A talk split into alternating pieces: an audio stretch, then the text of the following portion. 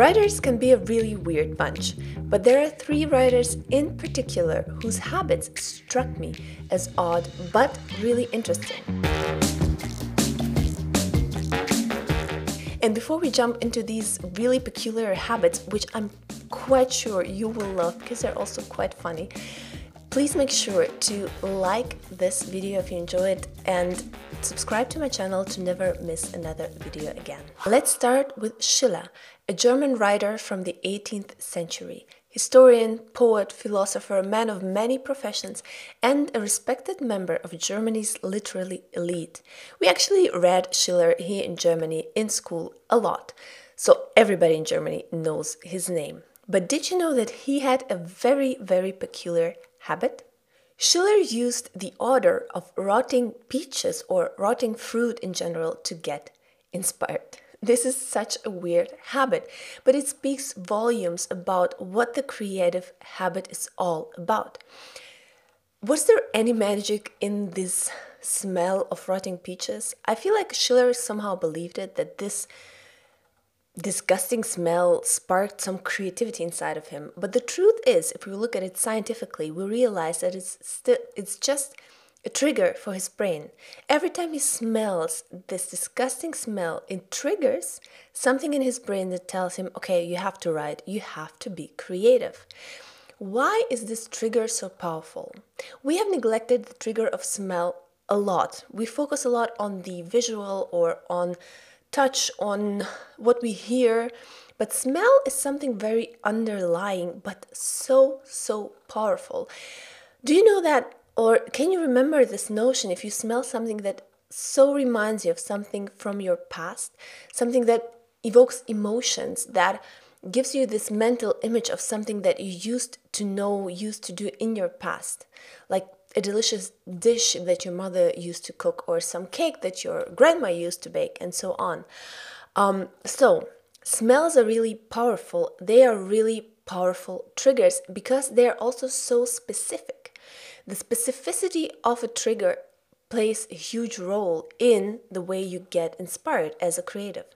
So use smells to get inspired creatively and you don't have to use rotting fruit or rotting peaches anymore. You can just for example use a scented candle or aromatherapy in whatever way you choose to do that but take some pleasant smell or maybe an unpleasant smell like Schiller used to do and connect it to your creativity. Every time you sit down for example to write or to be creative take this scented candle or this diffuser, put some um, put some essential oils in there that smell ideally the same smell every time and your brain will start to connect to this smell your creative habit and thus spark with creativity the moment it smells this thing.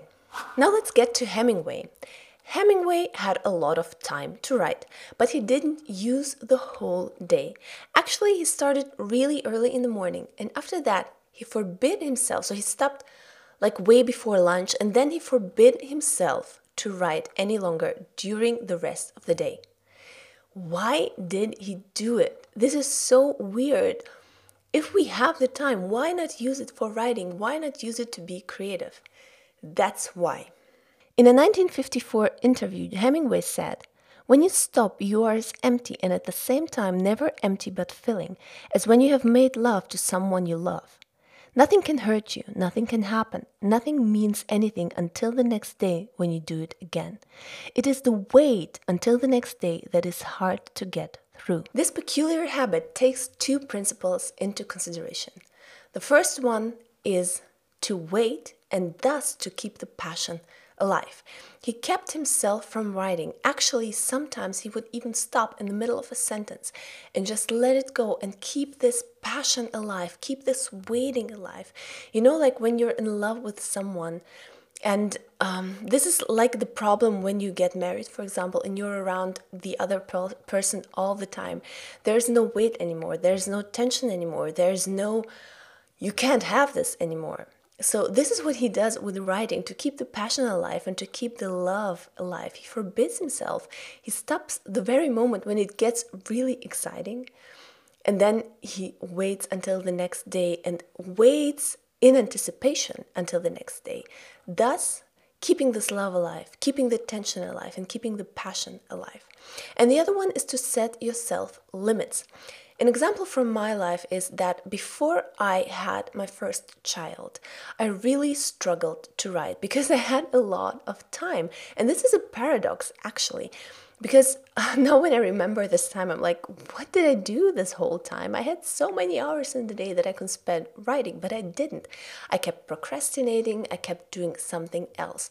But when you know that you only have like 30 minutes or one hour of lunchtime during uh, while your little baby sleeps, you actually use that time really productively, thus setting yourself a limit and knowing, okay, I only have 30 minutes, I have to use them for writing.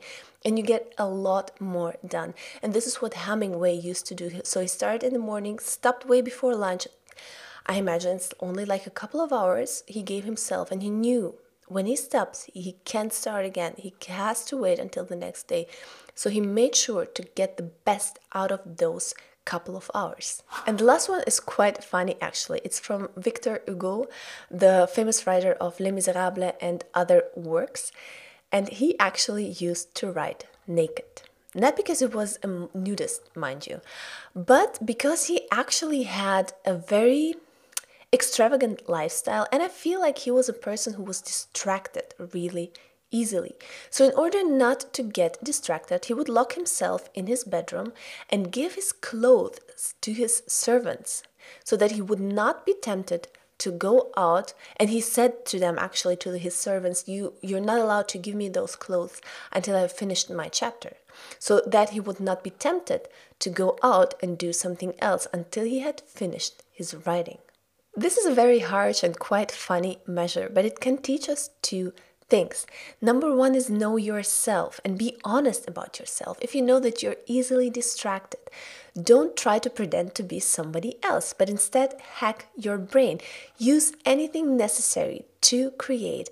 Know yourself. And if you know that, for example, the pings and pongs of your phone and everything else around you distract you, Put that phone away, put it on flight mode, make sure that you're not distracted. And the other one is to radically prevent yourself from every distraction possible in order to get writing done. He would lock himself in this bedroom and he would be he would get rid of all his clothes because he knew if he had them he would be tempted to go out. Know what your temptations are and know how you can hack your brain in order to prevent them. And I feel like really the biggest temptations around are now technology, so install apps. Help yourself, help your brain to get into distraction free mode and get the writing done. You don't have to do it for a whole day. Just give yourself a time limit and say, okay, for one hour, for example, I'm offline and I will do my writing. Let people around you, like what he did with his servants, know that you're busy and that they cannot disrupt your creative time. Let them know that until you have finished and this is what makes you actually accountable to somebody else. You can't go out, you can't leave. Let somebody know, for example, that they ask you, okay, have you finished what you wanted? If not, go back in there and do it. Make yourself accountable like he did with his servants. So, be radical about your distraction free time. And I hope you enjoyed these habits. I really did, and actually took some principles, not that radically, but some of them into my own writing habit, like, for example, the smell of coffee and a scented candle, like uh, being offline for my writing time, and like small things that will keep my passion alive, limiting my writing time to a certain amount of time and stop right there when I really am on fire and enjoy it. And these principles really help me get along with my creativity, and I hope they help you too. I see you next time.